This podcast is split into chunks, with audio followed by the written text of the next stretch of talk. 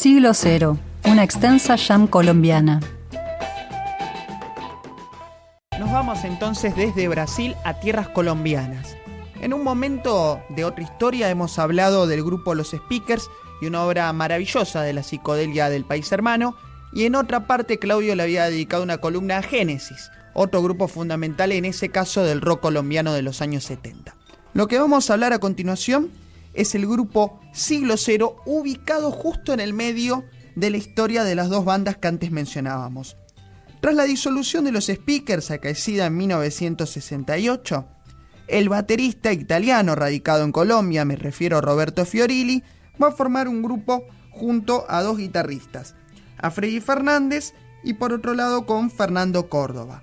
Al mismo tiempo, Fiorilli empieza a hacer diversas experimentaciones con Humberto Monroy tocando este músico el bajo y van a probar de tocar rock and roll pero fusionado con cumbia. Esto tiene cierto éxito, logra mostrarlo en la televisión colombiana con el apoyo de una banda amiga de ellos, Caja de Pandora, la cual nunca grabó, y entonces es que Fioril invita a Monroy a que se sume a su grupo. Esta banda se va a ampliar con diversos integrantes, con sección de vientos incluida, y se van a presentar en vivo desde 1969 con muchísimo éxito. Ya entrados los años 70 deciden organizar el primer festival de la vida con varias bandas amigas como los antes mencionados Caja de Pandora. Esto estaba organizado por Monroy, por Edgar Restrepo Caro, quien fue el percusionista de Siglo Cero, y por Tania Moreno Ceballos, oyente del programa y una figura ineludible de la contracultura rockera colombiana de aquellos años. Deciden los siglos cero, grabar un disco con la extensa improvisación que hacen en vivo, cargada de psicodelia, cierta influencia del Santana de ese momento y también una dosis muy alta de jazz rock. Y por supuesto una importancia grande a la percusión, a la batería y a los vientos. Llevaron un estudio móvil de Ingeson, donde habían grabado los speakers obra maestra, pero el registro era prácticamente inaudible. Así que decidieron regrabar en estudios, pero le adosaron el sonido de los aplausos y de las 10.000 personas que gritaban y se emocionaban durante ese concierto. Cabe aclarar esto porque en algunos lados se dice que fue una presión de la discográfica. Es un invento, un mito, mejor dicho, que circula en internet, porque aparte salió por una discográfica independiente, Zodíaco, que estaba conformada por eh, Edgar Restrepo, por Álvaro Díaz, líder de otro grupo, los Young Beats, así que de ninguna manera había alguna presión, es más, fue un lanzamiento que podemos decir que da nacimiento a la progresiva colombiana y por otro lado sigue con la estela de la independencia musical que habían iniciado los speakers. Además de esto, el grupo lamentablemente no va a sacar ningún long play más, es el único registro, pero es un testimonio muy fuerte y quizás de lo poco que pudo grabar esa contracultura under colombiana. Es un disco que no tiene temas. Es una larga jam dividida por los dos lados del disco, así que para presentarlo vamos a escuchar la introducción del viaje 1, está numerado de ese modo, viaje 1, viaje 2, y vamos a escuchar los primeros minutos si le gustan discos como aquella banda psicodélica Quicksilver Messenger Service, que hacían esas largas jams, lo van a disfrutar muchísimo. Es un muy lindo vuelo con un toque bien de nuestras tierras.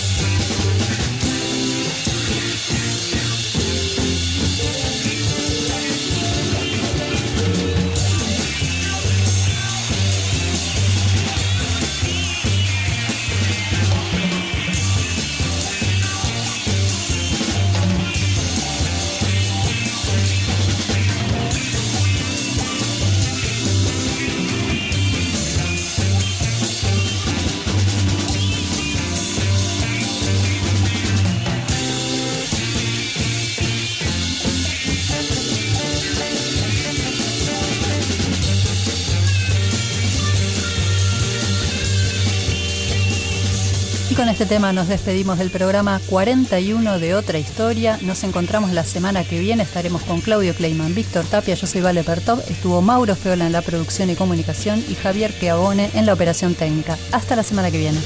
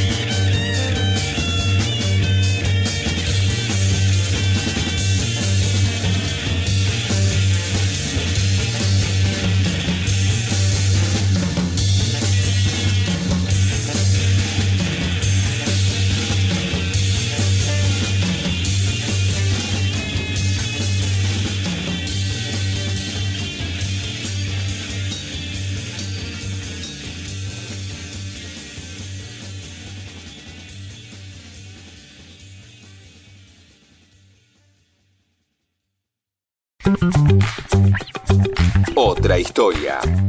Con Claudio Kleiman, Víctor Tapia, Valeria Pertón y Mauro Feola.